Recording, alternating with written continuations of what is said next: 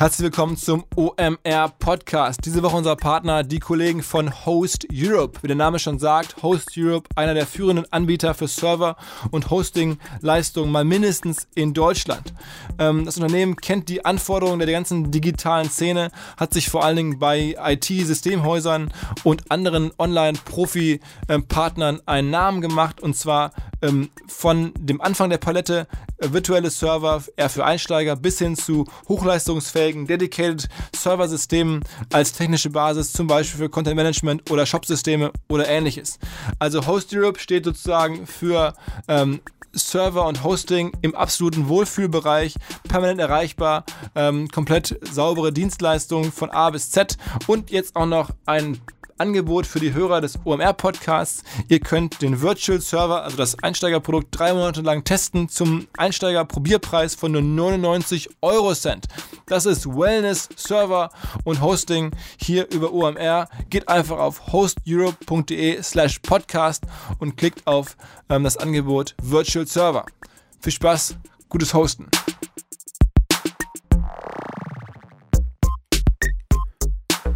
Herzlich willkommen beim OMR Podcast mit Philipp Westermeier. Diese Woche ein besonderer Gast, möglicherweise einer der erfolgreichsten Unternehmer, die je hier im OMR Podcast zu Gast waren. Sicherlich einer der erfolgreichsten Unternehmer seiner Generation, vieler Generationen in Deutschland. Er hat eine Firma aufgebaut, die am MDAX aktuell so mit rund drei Milliarden bewertet wird. Ähm, er ist der Gründer Mehrheitsaktionär selber und ähm, ja, ganz, ganz viele Jahre in einem Spiel, das auch unser Spiel ein bisschen ist, nämlich Events und auch Content. Und ähm, wir haben uns vor ein paar Monaten mal so kennengelernt und ich war fasziniert und freue mich, äh, dass du hier bist im OMR Podcast. Herzlich willkommen, Klaus-Peter Schulmerk. Herzlichen Dank. Erzähl mal kurz in deinen eigenen Worten vielleicht. CTS, ähm, du sagst ja, das kennt jeder, das muss jeder kennen. Also ihr seid der größte Ticketing-Anbieter in Europa mal mindestens? Ja, in Europa der zweitgrößte in der Welt. Und Eventim kennt man natürlich. Jeder, der dem Leben zugetan ist, kennt Eventim. ja? Gehe ich von aus. Weil, weil ihr seit Jahren sozusagen Events veranstaltet, ja. Events sozusagen komplett durchführt. Ähm, aber ja. beschreib ein bisschen die Firma und die, die, die, die Anfänge der Firma.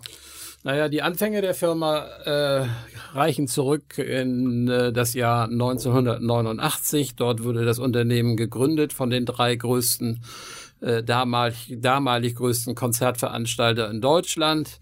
Die haben es verstanden, die Probleme, die sie als Wettbewerber hatten, in das Unternehmen zu tragen. So konnte sich das Unternehmen nicht entwickeln. Ich habe das Unternehmen dann 1996 gekauft. Da machte das Unternehmen rund äh, 6 Millionen D-Mark Umsatz. Und heute machen wir über eine Milliarde. und insofern war die äh, Unternehmensentwicklung doch äh, recht erfreulich. Reasonable. Ja. und für ganz kurz zu deinen Anfängen, wo hattest du das Geld her für die Übernahme damals? Oder wie war deine persönliche? Ich kenne die Legende, dass du mal angefangen hast, Schülerbands zu vermarkten und so. Ja, das ist richtig. Während meiner Schulzeit habe ich selber Musik gemacht und wenn ich mittags aus der Schule kam, dann habe ich äh, nicht die Schultasche geöffnet, sondern bin ans Telefon gegangen und habe für die eigene Band äh, Auftritte besorgt und wir spielten dreimal die Woche und wir waren ja, so durchschnittlich mediokre. Ja? Und andere Bands kamen und sagten, Mensch, was seid ihr für eine schlechte Band und so viel Auftritte und wie macht ihr das denn? Und willst du das nicht auch für uns machen? Dann habe ich ein bisschen überlegt, habe ich gesagt, ich mache das auch für euch. Und äh, damit habe ich eigentlich sozusagen das Skalengeschäft begonnen. Ich hatte sehr viele lokale Bands, die ich, äh, heute würde man sagen, vielleicht gemanagt habe oder denen ich Jobs besorgt hatte. Und so begann alles und dann war ich eines Tages in Minden. Das ist ein Ort irgendwo an der Grenze zwischen Nordrhein-Westfalen und Niedersachsen. Und dort spielte eine Band aus Mannheim und äh, Sänger dieser Band war Bernd Klüver, ich weiß, die wahrscheinlich die Gruppe heute wird ihn gar nicht mehr kennen. Er hatte einen super Song mal gemacht, der Junge mit der Mundharmonika, damals aber noch nicht, aber ich habe sein Talent erkannt und habe ihn dann unter Vertrag genommen und das war ein sehr glücklicher Umstand, nämlich gleich die erste Single verkaufte über zwei Millionen Exemplare. Ich war 19, hatte gerade Abitur gemacht, mein Vater musste den Vertrag unterschreiben, weil ich selber noch gar nicht volljährig war, damals war man es erst mit 21. Ja, und das war der Beginn. Und dann hast du sozusagen angefangen als Musik, Musikpromoter äh, oder, oder ja, kann man sagen, ne? Ja, ich habe äh, Konzerte veranstaltet, äh, Künstler auch gemanagt und äh, Tourneen und so hat sich das weiterentwickelt. Dann habe ich aber schon rechtzeitig oder sehr früh begonnen zu diversifizieren. Ich habe mich eingekauft in Printmedien, im Tageszeitungsbereich, in Anzeigenblättern, bei Radiostationen und so habe ich also sehr früh mit einer Diversifikationsstrategie begonnen. Okay, und das aber jetzt alles unter dem Dach der heutigen CTS Eventim? Nein, das war unter dem Dach von KPS, äh, so hieß die Unternehmensgruppe und heißt sie auch heute noch und CTS habe ich 1996 erworben und dann unter das Dach von KPS gebracht, genau andersrum. Ah, okay, okay, okay. Aber das heißt, die börsennotierte Firma heute heißt CTS? Die heißt CTS Eventim. Wir haben dann einen Spin-off gemacht. Äh, am 1. Februar im Jahr 2000 waren wir der erste Börsengang waren sofort 3000-fach überzeichnet. Überzeichnet kann man sich heute alles gar nicht mehr vorstellen. Neuer Markt war sehr erfolgreich aber man hat das Gefühl trotzdem, du hast über all die Jahre ähm, relativ zurückhaltendes Profil behalten eigentlich, oder? Naja, äh, soweit es möglich ist. Ich bin, ich bin einfach bodenständig. Ja, man muss sich selbst nicht so wichtig nehmen. Wir verkaufen Künstler, die sind wichtig, die stehen im Mittelpunkt und nicht die, die das äh, sozusagen hinter den Kulissen tätig sind. Und heute hat das Unternehmen aber eigentlich zwei Säulen, wenn man drauf schaut. Ne? Das ist einmal die das Inhaltegeschäft, das Content-Geschäft, sagst du ja selber, und dann ist es der, der Tech-Teil, nämlich das Ticketing.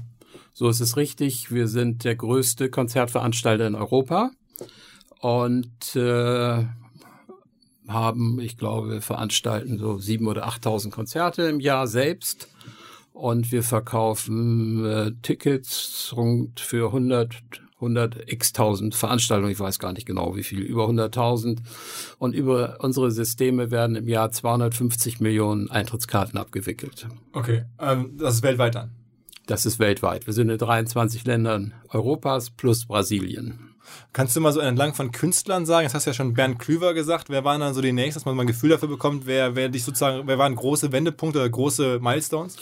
Das erste Konzert, das ich veranstaltet habe, sozusagen neben dem Management war 1976 oder 77 die Rolling Stones in Bremen. okay, das war ein guter Einstieg. Ja, es war ein guter Einstieg. Und bis heute hm, arbeitest du mit denen zusammen? Ja, wir haben ja kürzlich hier in Hamburg äh, noch das Konzert im Stadtpark gemacht. Also wir haben die Deutschland-Tournee gemacht. Wir haben viele Stationen auf der Europatournee veranstaltet, der Rolling Stones. Ja, wir arbeiten immer noch mit den Rolling Stones zusammen. Das läuft dann so heutzutage, man kennt sich, du kennst deren Management und gehst du ran und machst denen ein Angebot, dann mit dir auf Tour zu gehen sozusagen? Ähm, das Motto heißt Don't call me, I call you. Ja, also die sagen, äh, wir gehen auf Tournee und willst du ein Angebot machen. Also es geht schon andersrum. Und sag mal jetzt irgendwie, wir hatten im Vorgespräch Ed Sheeran und solche mhm. Künstler hast du auch. Was, sag mal so Summen, was man da irgendwie mal anbieten muss, dass so eine Rolling Stones oder ein Ed Sheeran oder so mit dir auf Tour gehen? Um präzise zu sein, ich mache das nicht selbst, sondern wir haben das Veranstaltungsgeschäft in Tochterunternehmen organisiert und die machen die Angebote. Die großen Angebote sprechen sich schon mit mir ab, aber in aller Regel sind sie selber aktiv und du wirst sicher Verständnis haben, dass ich jetzt hier mit äh, Summen nicht äh, die Zuhörer erschrecken möchte. Ja. aber ich sage, ich, ich rate mal, ich schätze mal so ein Ed Sheeran, da muss man, da geht's dann schon in den neunstelligen Bereich hinein, oder? Äh, für eine gesamte Tournee, für ein ganzes Jahr oder für einen Abend? Was also für eine Tournee? Ähm, nein, geht es nicht. Nee? Nein, nein. Aber es ist die Frage immer, wie lange ist die Tournee? Es ist schon siebenstellig für einen Abend, so wollen wir mal. Okay, okay, okay. Ja. Und das ist dann irgendwie ähm, ein Künstler und ihr habt ja mittlerweile ein ganzes äh, ja. Portfolio an, an, genau. Künstlern. Und dann überlegst du dir im Zweifel bei den teuren Geschichten auch nach wie vor selber, ist es das wert? Kriegen wir das wieder raus? Lohnt sich das? Äh, unsere, die Manager in unseren Tochterunternehmen, die können das viel besser als ich. Ja, die fragen mich hin und wieder mal nach Rat, aber die Entscheidungen machen, die treffen sie schon selbst. Okay. Ähm, wenn man so ein bisschen äh, recherchiert und, und, sich mit euch beschäftigt, dann ist auch klar, du hast äh, das Wachstum auch sehr stark durch M&A äh, entwickelt. Ne? Würdest du das auch so bestätigen? Also M&A schon ein wichtiger Talent von dir ist, sozusagen Firmen zu kaufen? Also wir wachsen organisch, wir wachsen sehr stark organisch und runden das natürlich äh, mit M&As ab, mit Firmenübernahmen Und äh, wir betreiben ja ein reines Skalengeschäft. Wir haben ja eine Infrastruktur. Und ob eine Eintrittskarte in Hamburg-Winterhude verkauft wird oder in Rio de Janeiro, das ist Kosten, auf der Kostenseite ziemlich unerheblich bei uns. Also von daher macht es Sinn, in Märkten, in denen wir sind, unser Portfolio zu ergänzen. Okay. Das machst du ja seit, seit Jahren, aber ja, das ist ja kein Geheimnis, ne? Nein, ist kein Geheimnis, natürlich. Was, was war die größte Übernahme, die du gemacht hast?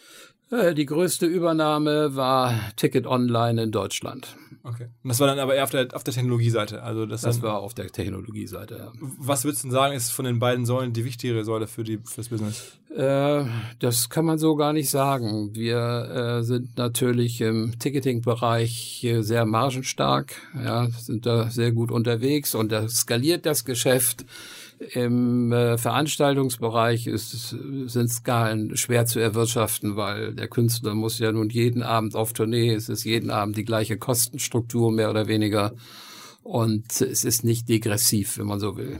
Ähm, ist es denn für dich jetzt, äh, sagen wir mal, wahrscheinlich sehr erfreulich, dass diese Entwicklung so gekommen ist, dass live auf einmal im gesamten Musikbusiness so eine Relevanz hat? Früher war das ja die Plattenverkäufe und da war live oder die Konzerte eher so ein Nebenschauplatz. Jetzt ist alles Konzert, da wird das Geld verdient. Äh, das hast du ja auch nicht dir so ausgedacht. Das ist so gekommen aufgrund der verschiedenen Entwicklungen. Aber es hat euch schon sehr, auch sehr in die Karten gespielt, oder? Ja, ich sage immer, Glück ist die Voraussetzung von Erfolg. Ja, das ist überhaupt keine Frage. Viele nennen das dann im Nachhinein Strategie. Ja, aber es ist natürlich so, früher haben die Künstler 75 Prozent ihrer Einnahmen generiert durch den Verkauf von Tonträgern. 25 Prozent war, waren Erlöse aus äh, Auftritten, also aus Konzerten. Heute ist es so, es variiert zwischen 10 und 15 Prozent sind noch äh, ähm, Tonträger bezogen, aber 85 bis 90 Prozent resultieren aus Live-Konzerten. Was also gut ist für dein Business am Ende. Ja, das ist wunderbar, ja. Und ihr, du betreibst ja auch oder besitzt ja auch einige Venues oder Locations selber, ne? Ja, wir haben ein paar äh, Venues in Köln, in London. Also auch keine kleinen. Also es hört sich jetzt ein bisschen so an, als wenn das so, als wenn das so irgendwie so Hinterhöfe wären. Du hast jetzt irgendwie die größten äh, Hallen in den jeweiligen Städten. Die Lanxess Arena ist, äh, zählt zu den Top 3 in der Welt, ja, äh, Besucher und Erfolg. Wir haben die Event im Apollo äh, Arena in London. Warum macht so ein, warum macht so ein, sagen wir mal, so ein klassisches Immobilien- oder Hallenbetreibergeschäft Sinn für dich? Das hat nur gar keine Skaleneffekte eigentlich. Ja, das war eigentlich gar keine Strategie, sondern Opportunismus. Das war eine gute Gelegenheit, es war günstig und äh, dann haben wir zugegriffen. Und es hat sich im Nachhinein, hatten wir natürlich auch so ein bisschen geplant, als gutes Geschäft erwiesen und das haben wir verfolgt. Okay. Und verfolgen wir auch weiter. Ähm, jetzt hatten wir auch gerade schon im Vorgespräch ein bisschen darüber diskutiert. Du sagst, eure, eure Ticketplattform ähm, CTS Eventim, das ist sozusagen ein Household Name, das müsste eigentlich jeder kennen. Ich hatte, war der Annahme, das sei eigentlich im Wesentlichen, ist es ein Marktplatz, so eine Plattform zweiseitig, logischerweise Ticketkäufer und Ticketverkäufer seid ja dann auch nicht ihr unbedingt, sondern ja. der Künstler oder derjenige, der mit euch zusammenarbeitet, also Mannschaften oder halt Content-Anbieter. Ähm, und ich nahm an, ihr seid so ein bisschen von der Ausrichtung her eher in diesem Bereich ausgerichtet, dass das, das wichtiger ist für euch, also sozusagen Partnerschaften auf der Content-Seite. Aber du sagst, genauso wichtig ist der Endkunde. Ja, der Endkunde ist natürlich wichtig. Es ist, äh, du brauchst äh, Veranstaltungen, um Eintrittskarten zu verkaufen ja, und äh, äh, Publikum oder Kartenkäufer äh, zu interessieren. Aber auf der anderen Seite, wenn du keine interessierten Kartenkäufer hast, kannst du auch keine Veranstaltung akquirieren. So, es bedingt sich einfach. Aber würdest du nicht sagen, dass der Sog entsteht über die, die, die Inhalte und dann, ähm, sag mal, wenn du jetzt eine Rolling Stones Tournee machst, mal ganz simpel gesagt, da kauft der Mensch, der dann am Ende das dahin geht, der überall das Ticket, der will das Ticket haben, ist dem ja, ja. fast egal, auf welcher Plattform er das kaufen muss. Es wird ja angesaugt von dem, von dem Künstler. Äh, ja, natürlich. Es, das Produkt muss attraktiv sein, aber wir haben jeden Tag mehr als eine Million Besucher auf unserer Website, die sich interessieren an oder für Angebote aus dem Live-Entertainment. Leider verkaufen wir nicht jeden Tag eine Million Tickets, also es, wir sind auch ein starkes Informationsmedium und äh, erfüllen da unterschiedliche Bedürfnisse. Also das heißt, du würdest schon sagen, dass euer Pitch oder eure, eure Besonderheit ist auch, ihr geht zu Bands hin oder Künstlern, die vielleicht alleine eine Halle nicht voll machen, aber mit eurer Hilfe wird dann die Halle doch voll. Wir haben eine starke Reichweite und wir können zielgruppengerecht äh, Werbung ausspielen. Also indem ihr dann auch irgendwie sozusagen Leuten, die ihr im Verteiler habt, E-Mails schickt und sagt, Mensch, guck mal, wer heute Abend in der Stadt ist und sowas. Ihr macht also schon auch sehr starkes ja, genau. CM und ja, so. Ja, ja, sind wir sehr aktiv. Alles, äh, was mit Online-Marketing zu tun hat. Wir ja. haben, haben äh, 30 Wissenschaftler beschäftigt, die sich mit der Auswertung von den Daten äh, beschäftigen. Ja, und sich, über, sich fragen, wie kriege ich die Halle voll mehr ja, Wer ein Hardrock-Konzert überlebt hat in Hamburg, der hat möglicherweise eine Chance auf ein weiteres und da können wir zielgruppengerechtes Marketing machen. Ja. Aber das ist, also das ist auch schon wirklich, äh, weil, sagen wir mal so, ich denke immer, ihr stellt da eine wichtige Technologie zur Verfügung, die reibungslos klappen muss. Das ist irgendwie auch at Scale nicht ganz so einfach. Aber diese, dieses, dieser, diese Kunst, eine Halle voll zu machen, das muss am Ende schon der Künstler selber hinbekommen. Und der muss eine PR machen und der muss irgendwie attraktiv sein. Und ihr könnt dann auch nicht zaubern. Also wenn jetzt jemand auf dem absteigenden Ast ist, ähm, eine Comedian oder sonst was, dann wird es auch für euch schwer, das hinzubekommen. Ja, also der Künstler, wenn er attraktiv ist, umso besser, aber nicht jeder Künstler ist natürlich so attraktiv, sondern es gibt ja unterschiedliche äh, Nachfragelevels und da unterstützen wir schon. Und äh, der Veranstalter macht Promotion mehr traditionell und wir decken doch in weiten Teilen den Online-Bereich ab. Macht ihr da auch, sagen wir mal, so eigene Inhalte, dass du Redakteure hast, die wirklich schreiben über Musik, über Veranstaltungen? Ja, haben wir. Wir haben einen, glaube ich, fünf oder sechs Redakteure, die die Veranstaltung beschreiben. Okay, aber äh, überall und nur in Deutschland? Überall. Okay. Okay. Also diese sechs Redakteure in Deutschland beschreiben jetzt nicht die Veranstaltung in Italien. Ja, das ja klar, klar, klar. Leute, ja. Aber das heißt, du bist äh, auf der einen Seite irgendwo eine, eine, eine klassische Endkundenfirma, also mit, mit Marketingfragen. Wie werbt ihr für euch? Also was ist so ein Marketingkanal, auf den du setzt? Also jetzt Online-Marketing hast du schon gesagt, aber schaltest du auch Fernsehwerbung oder wie geht ihr Nein, vor? machen wir alles gar nicht, haben wir nie gemacht. Das heißt, wir haben es mal gemacht, als wir im Jahre 2000 an die Börse gegangen sind, haben wir ein Mediapaket aufgesetzt, äh, 12, 12 Millionen Euro. Und nachdem wir zwei Millionen ausgegeben hatten und wir hatten praktisch keine Resonanz auf unserer Website, haben wir das dann gestrichen. Ja, und haben gesagt, wie können wir intelligenter werben? Und dann haben wir uns äh, die Mehrheitsanteile bei den damals erfolgreichen deutschen Veranstaltern erworben oder gekauft und konnten somit die Marke Eventim direkt am Produkt platzieren. Und das war die wesentlich klügere äh, Werbung. Äh, äh, beschreib mal, welche Veranstalter ihr da so gekauft habt. Ja, wir, äh, Marek Lieberberg Konzertagentur, Peter Rieger, äh, Semmelkonzerts, äh, FKP Scorpio hier Hamburg. Ach, hast ja. du alle sozusagen nach und nach ja. ähm, unter das Dach der CTS ja, Praktisch in einem Jahr, innerhalb eines Jahres. Okay. Und, und, und, und sind die nach wie vor am Start? Also aber da gibt's da noch sind die alle noch da. Äh, mit Marek Lieberberg verbindet mich nach wie vor eine Freundschaft, aber keine geschäftliche. okay. okay. Also weil ihr ja. seid ja auch zum Teil wieder jetzt heutzutage im Wettbewerb, ne? Ja, wir sind im Wettbewerb, klar. Und er hat dann nach der Übernahme, ja. irgendwann ist er raus und jetzt macht er wieder was eigenes und. Genau. Er ist jetzt bei Live Nation. Ah, okay, okay. Ja.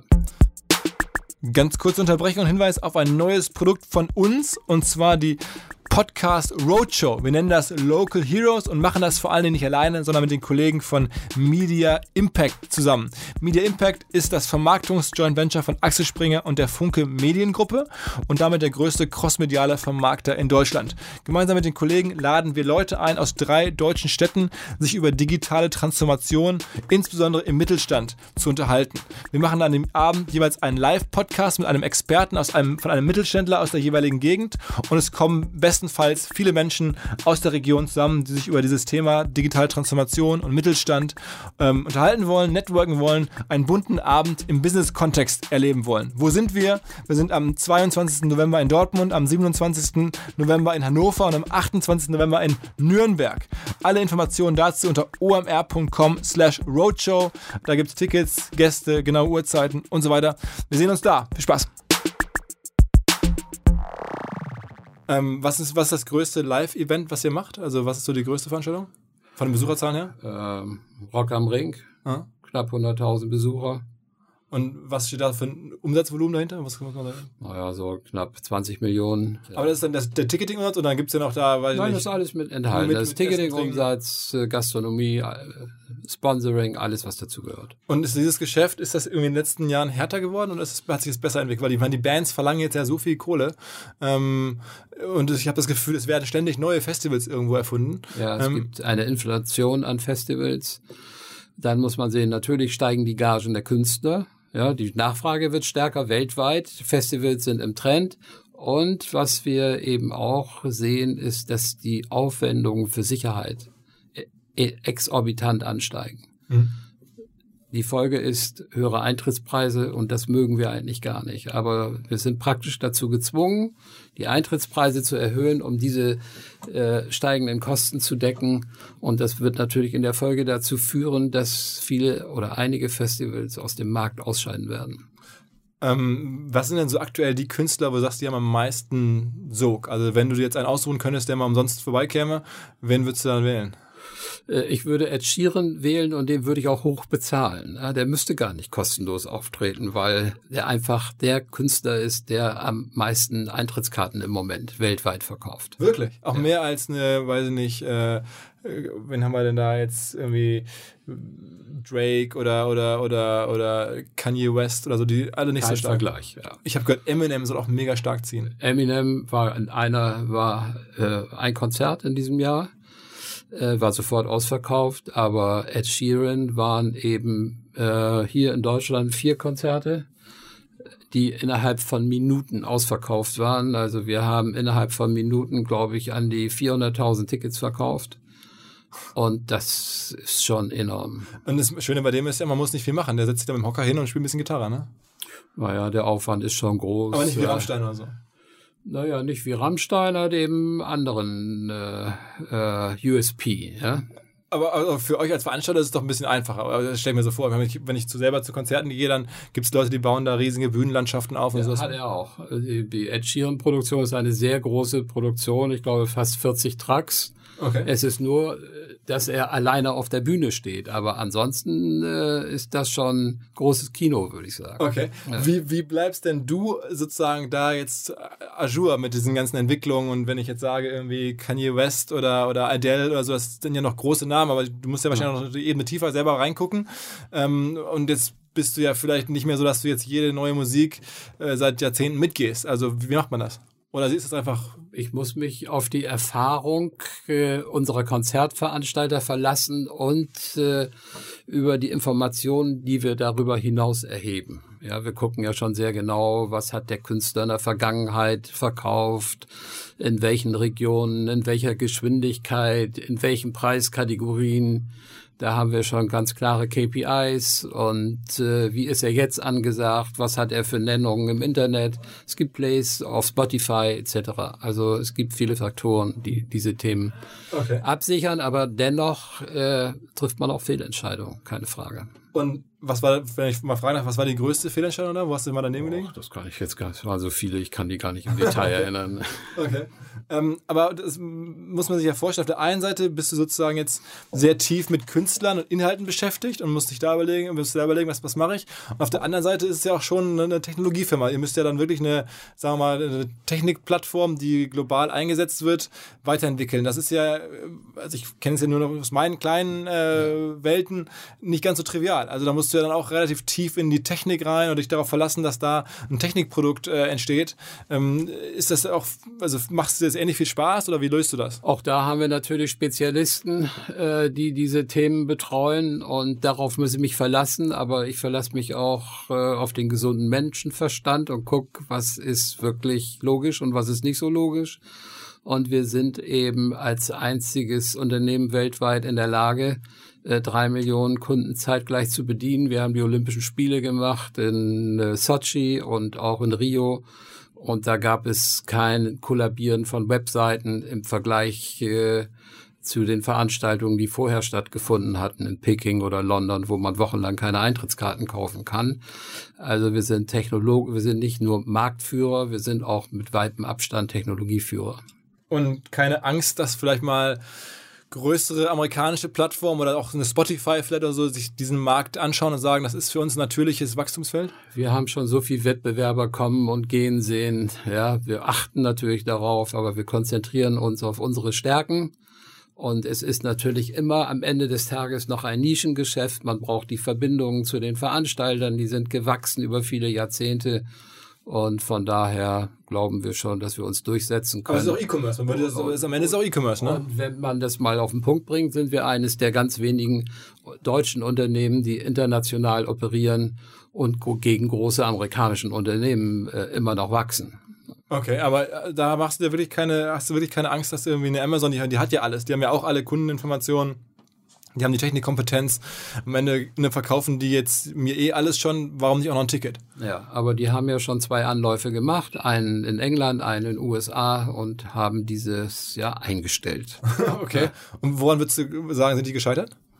Ja, weil es doch ein, ist doch ein weiten Teil People's Business, ja. Und man muss einfach diese Verbindung haben. Wir haben mehrere tausend Veranstaltungen, Veranstalter in Europa unter Vertrag und da bestehen Verbindungen zwischen den einzelnen Unternehmen, die wir haben, also den Mitarbeitern und den Veranstaltern. Und wir wissen, äh, was wichtig ist für einen Veranstalter, braucht man schon ziemlich viel Know-how.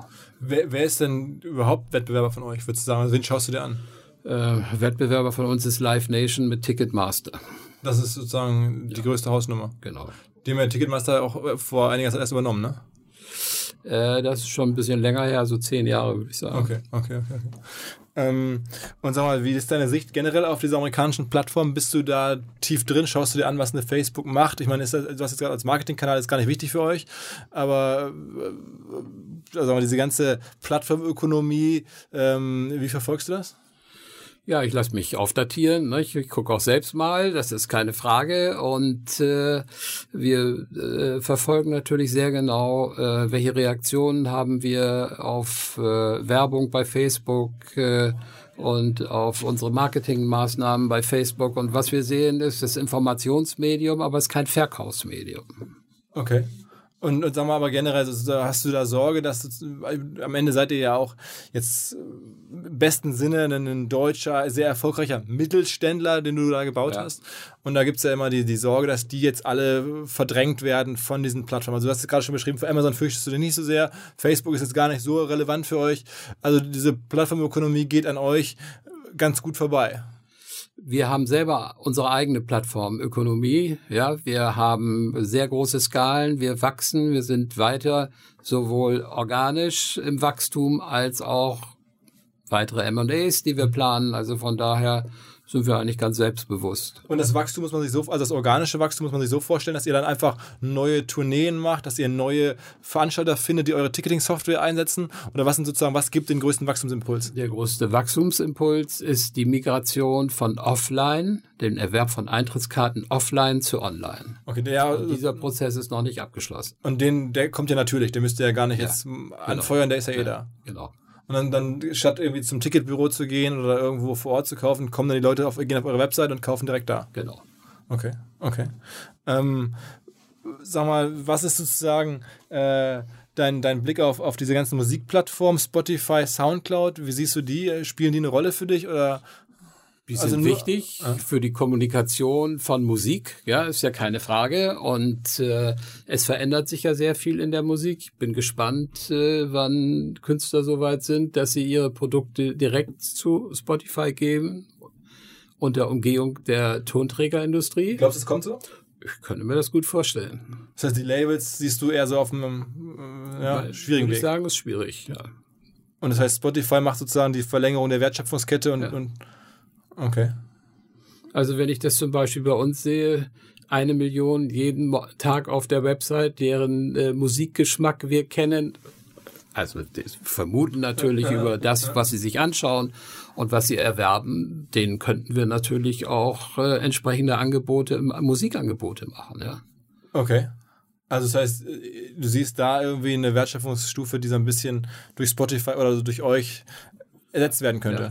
Also wenn es nicht mehr der digitalen oder der physischen Tonträgerdistribution bedarf, dann spätestens, glaube ich, sind die meisten äh, Tonträgerfirmen obsolet. Also sind wir ja kurz davor. Und jetzt war ja, ist ja Spotify vor kurzem an die Börse gegangen. Hast du gezeichnet oder würdest du zeichnen? Würdest du mir empfehlen, Spotify zu kaufen? Ich halte mich da raus. Das, Ja? Ja, da gebe ich keine Empfehlung, was Aktiengeschäfte angeht. Aber hat ja eine verrückte Bewertung. Ich meine, das, Das ist ja eine eine, verrückte Bewertung, ja, aber Okay, also. ich kann nicht viel dazu sagen. Okay. Ich möchte da keine Empfehlungen geben. Okay. Ich habe das im Übrigen nicht gezeichnet. Okay, okay, okay. Ähm, tut, sagen wir mal, tun denn diese Plattform oder diese massive Transparenz, tut das aus deiner Sicht dem Musikbusiness gut, dass jetzt, ähm, also sorgt es mir für mehr Vielfalt, so ein Spotify, ein Soundcloud oder diese ganze Entwicklung, oder reduziert es die Vielfalt? Ich bin mir manchmal nicht so sicher, ob das irgendwie, manche sagen, das Long Tail, am Ende gibt es mehr Künstler und jeder kann sich selbst vermarkten und es kommen permanent neue Geschichten auf den Markt, so ein Ed Sheeran aus, aus dem Nichts, ähm, oder ist das halt irgendwie so, ähm, dass du sagst, naja, am Ende fokussiert sich alles noch weiter auf die Top-Player, alle hören jetzt nur noch amerikanische Musik, alle wollen jetzt irgendwie, ähm, Ja, das ist eine interessante Frage. Nicht? Hat Musik noch einen Wert? In der Vergangenheit, vor vielen Jahren, musste man sich oder kaufte man sich ein Album. Es war dann ein Konzeptalbum, zwölf Songs. Heute ist es Rosinenpicken.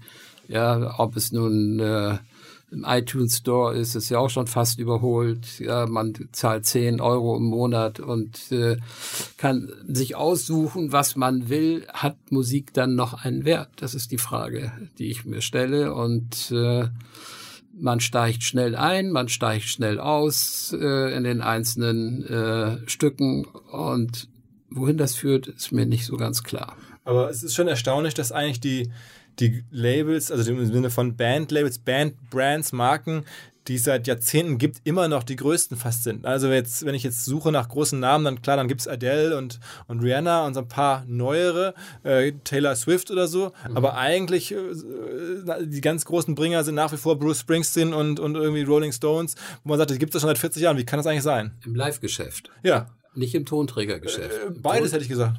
Glaube ich nicht. Ich meine, ich wüsste nicht. Ja, es gab ein gutes Album äh, von äh, den Rolling Stones, Live in Cuba oder glaube so hieß das. Ja. Ja, okay. Ähm, aber ansonsten, Mein Tonträger verkauft ja keiner mehr richtig. Das ist ja, wenn dann Ja. die Frage nach, Ja. nach Streams oder so. Oder? aber ich glaube, dass äh, Ed Sheeran sehr viele Tonträger verkauft hat. Ich glaube, dass Adele wahnsinnig viel Tonträger verkauft hat.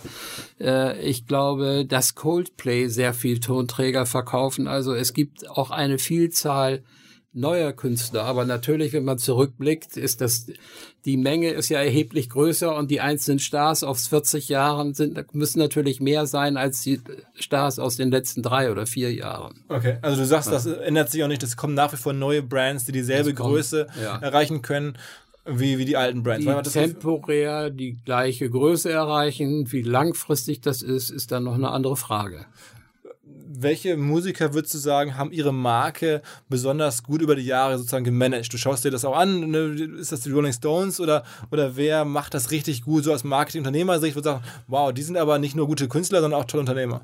Mit weitem Abstand die Rolling Stones haben die Marke äh, also brillant äh, gemanagt, ihre Marke. Also ich meine, das sieht man ja auch im Merchandise-Bereich, wie viel Merchandise sie verkaufen. Das ist unglaublich. Ja? Also und eben auch diese Zunge, das ist doch ein, ein, ein Brand über Jahrzehnte. Ich meine, wer kann, wer ist da zu vergleichen? Ich, mir würde nichts einfallen.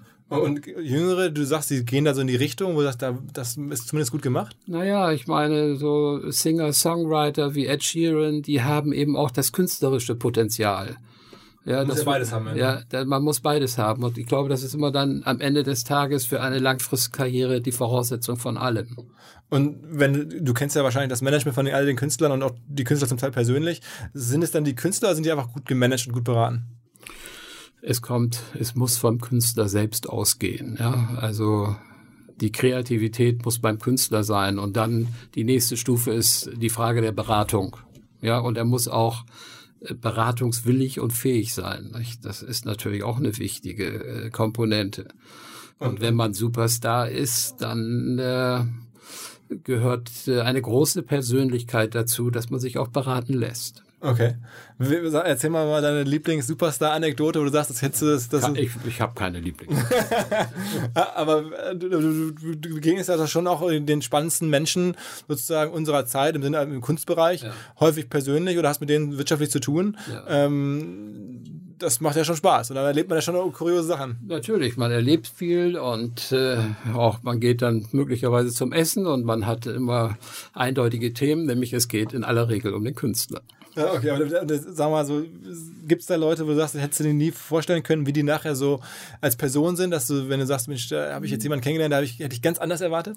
Ja, es gibt einige, die äh, normal geblieben sind, ja, und die freundlich sind und äh, die kommunikativ sind und äh, die eben bodenständig sind. Und in Deutschland, wie, wie der größte deutsche Künstler aktuell oder die Künstlerin ist wahrscheinlich tatsächlich aktuell Helene Fischer, rein kommerziell betrachtet, ne? Helene Fischer, ja. Kommerziell, Abs ist das. Ja, absolut, mit weitem Abstand überragt alles.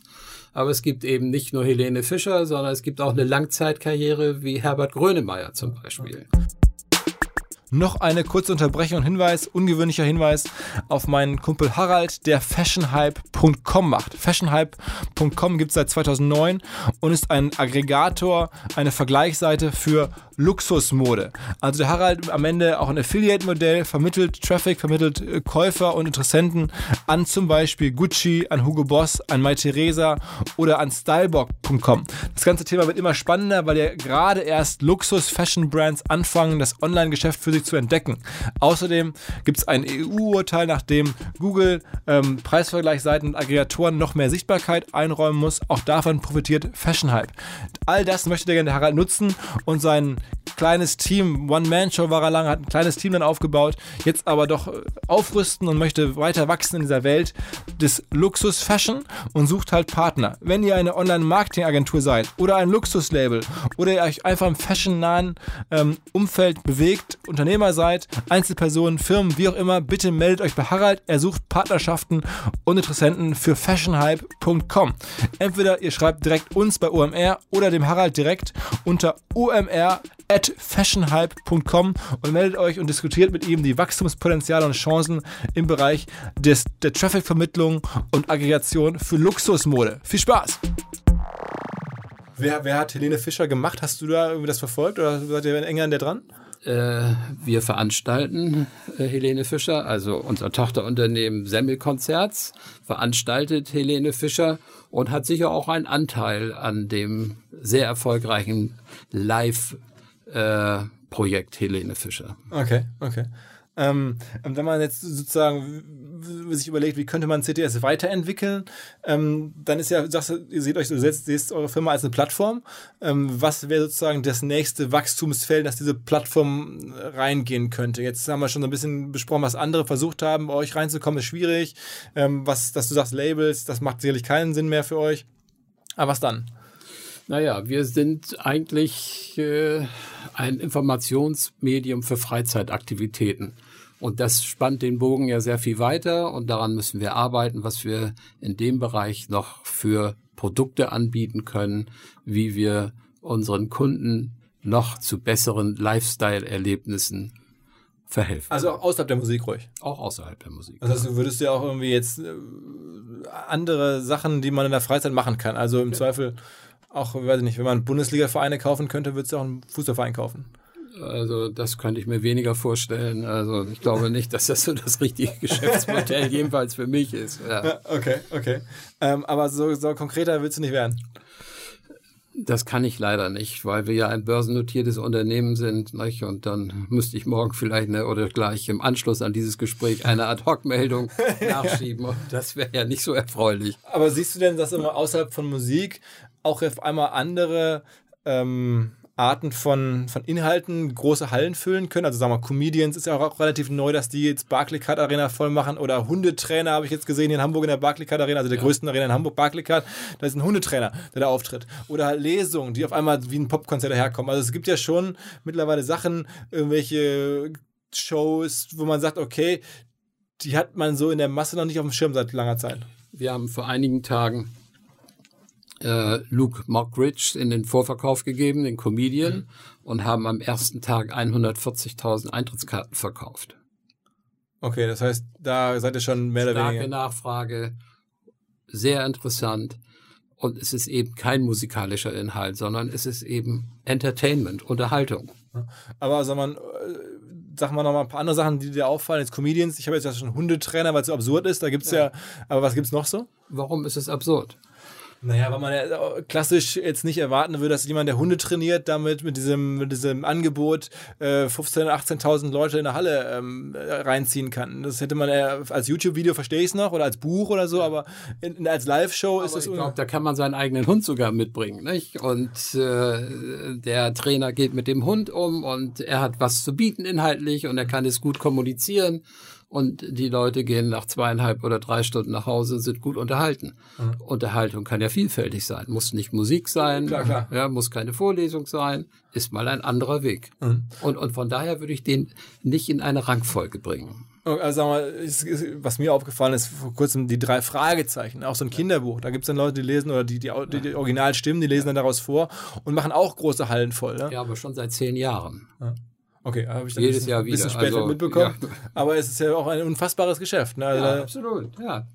Und ihr seid aber jemand, die, diejenigen, die in der Wertschöpfung dann auch mit dabei sind. Also wenn man so eine Story dann sieht, wenn man da reingeht, man, dann ist irgendwie seid ihr sozusagen mit in der Wertschöpfung häufig integriert und das ist euer Ziel, sozusagen da ähm, nicht als nicht unbedingt den Inhalt äh, logischerweise stellend, aber halt die Ermöglichung des Ganzen. Absolut. Sind wir Teil der Wertschöpfungskette. Ein wesentlicher Teil. Lass mich noch ein bisschen spekulieren, was gibt es denn noch so an, an, an, an spannenden Inhalten, die man, die man machen könnte? Also jetzt äh, Hundetrainer habe ich gesagt, Comedians, ähm, Musiker, ähm, Gaming zum Beispiel Korrekt, ja auch korrekt. auf den schaust Ja. jetzt auch an? Also wenn ich jetzt sehe, dass da wird ja ganz viel drüber gesprochen in unserer Branche. Ja. Gaming soll ja das ganz große Ding sein. Ja, genau. Siehst du auch so? Nee, das weiß ich nicht. Ich, also ich würde mich nicht dafür interessieren können. Ja, okay. Ja? Aber das ist also ich wahrscheinlich würde ja nicht in eine Halle gehen und sozusagen passives Mitglied zu werden, wie andere sich im Spiel unterhalten. Also was daran so schön sein soll, Aber war hat sich mir noch nicht erschlossen. Vor ein paar Monaten war zu Gast hier bei uns im Podcast der Inhaber der ESL oder der Gründer, also dieser Mhm. European äh, Gaming Liga. Ähm, und der macht tatsächlich auch Hallen vor. Der war in Hamburg hier auf einem Event, Barclaycard voll, zwei Tage lang Gamer. Ja. Ist das, also sagst du, weil du selber nicht erlebst, ignorierst du das oder, oder, oder, oder nimmst du es ernst? Oder guckst du dich das schon Ja, konkret natürlich an? müssen wir das ernst nehmen und wir gucken uns das auch an.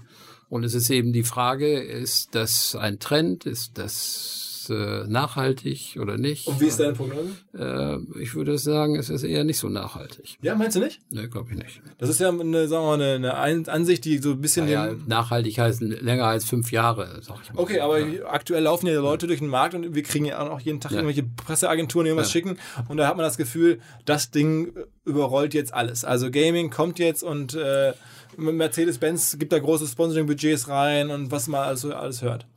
Gut, aber ich befasse mich gern mit den Fakten und wenn ich sehe, wie viele Tickets verkauft man im Gaming-Bereich und wie viele Tickets verkauft man woanders, dann habe ich schon eine klare Marktaussage. Okay. okay. Ja, okay. Aber was, die Botschaft ist angekommen. ne?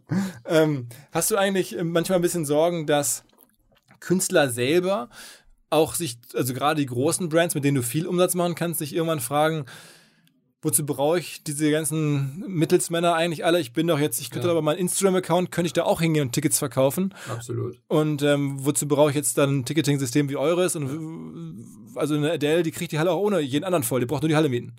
Ist richtig, aber sie braucht eben auch die Technologie, die Millionen von Anfragen äh, verarbeiten kann. Sie muss in der Lage sein, unterschiedliche Systeme vorzuhalten, weil in jedem Land gibt es andere Steuersätze, andere Usancen, wie Eintrittskarten verkauft werden etc. pp.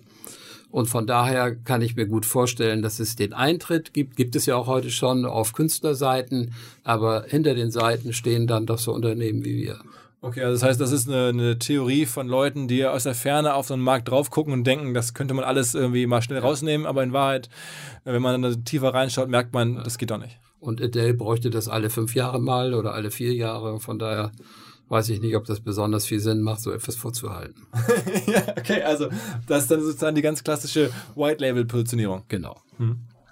Ähm, was ist deine Vision? Also wo ist denn jetzt CTS? Wir haben schon ein bisschen gesprochen, du willst noch neue äh, Freizeitangebote vermarkten, aber gibt es für den Technikbereich vielleicht auch noch eine Vision, wo du sagst, okay, ähm, das Ticketing muss sich entwickeln in folgende Richtung?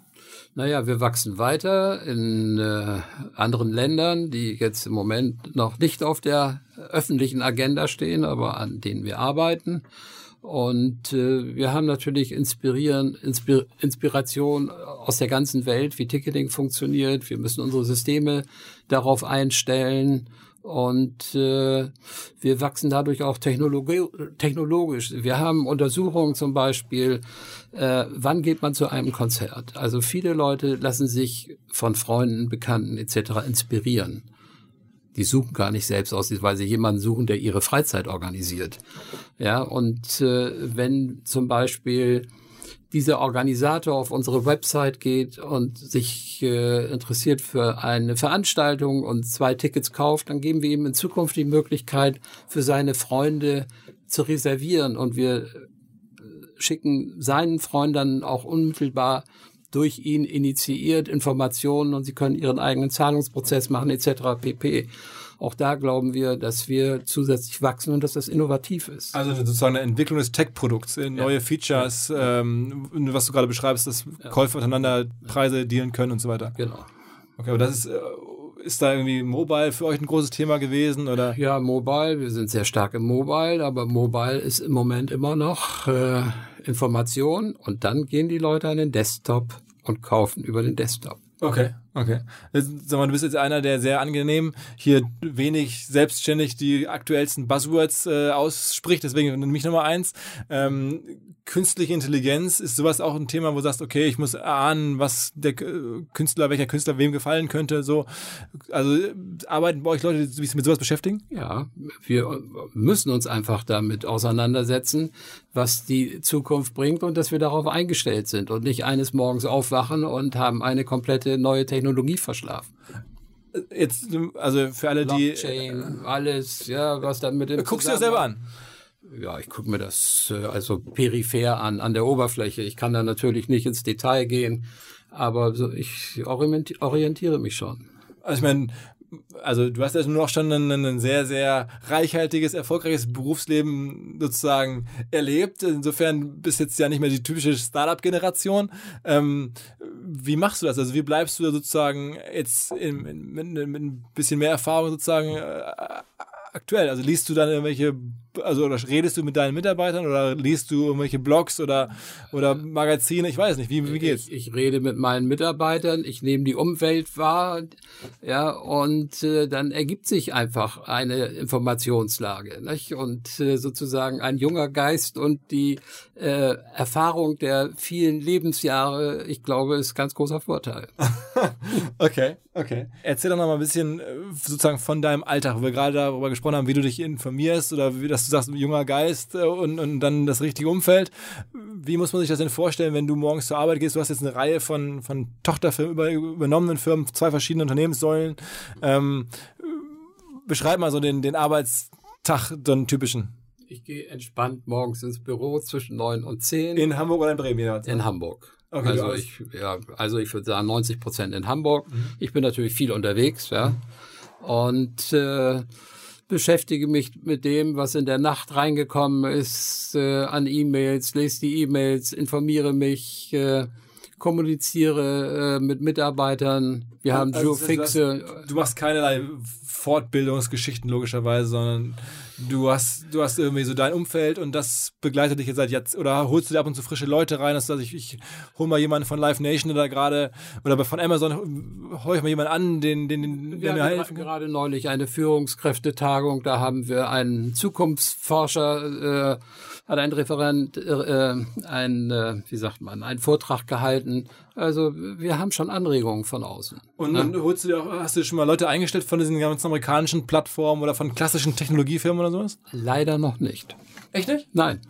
Aber es wäre vielleicht auch mal eine Maßnahme. Ja, aber wir haben schon Beratungen gehabt von äh, äh, Architekten aus USA, Softwarearchitekten und so weiter. Also wir sind schon offen für neue Ideen. Okay, okay, aber aber man darf natürlich, äh, wir sind jetzt nicht irgendein Internetunternehmen, ja, und hat neue Anwendungen an der Oberfläche, sondern wir haben eine eine Buchungsmaschine, die unter allem liegt und das ist schon Hochtechnologie. Ja? Wir haben eine höhere Zuverlässigkeit als Lufthansa mit ihrem Reservierungssystem. Okay, und das macht ihr alles in-house? Ihr habt keine Agenturen oder sowas? Das machen wir alles in-house. Und die Technologie-Unit sitzt dann hier in Hamburg? Sitzt in Bremen. Sitzt in Bremen. Wir okay, haben okay. 300 Mitarbeiter im Bereich äh, Softwareentwicklung und ja.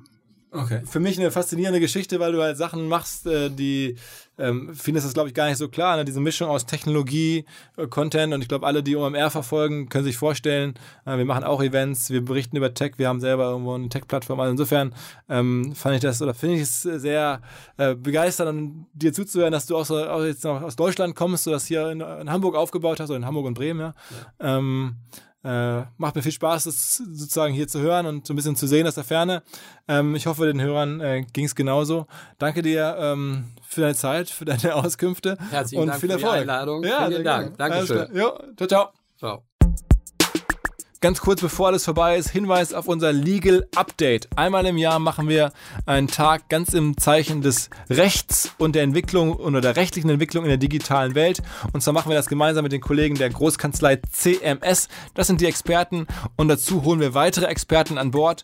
Zum Beispiel eine Influencerin, die verurteilt wurde wegen Schleichwerbung bei Instagram ähm, oder den, den Principal Legal Counsel von Xing, jemand von Birkenstock, viele, viele andere Marktbeobachter oder, oder, oder Gestalter rund um ähm, rechtliche Themen in der digitalen Welt. Der Tag richtet sich insbesondere an euch, wenn ihr Juristen oder Rechtsexperten in einem großen Konzern seid, bei einer Agentur, bei Marken oder an anderen Stellen in der digitalen Welt mit rechtlichen Themen zu tun habt. Kommt zu unserem Legal Update am 8. November hier in Hamburg.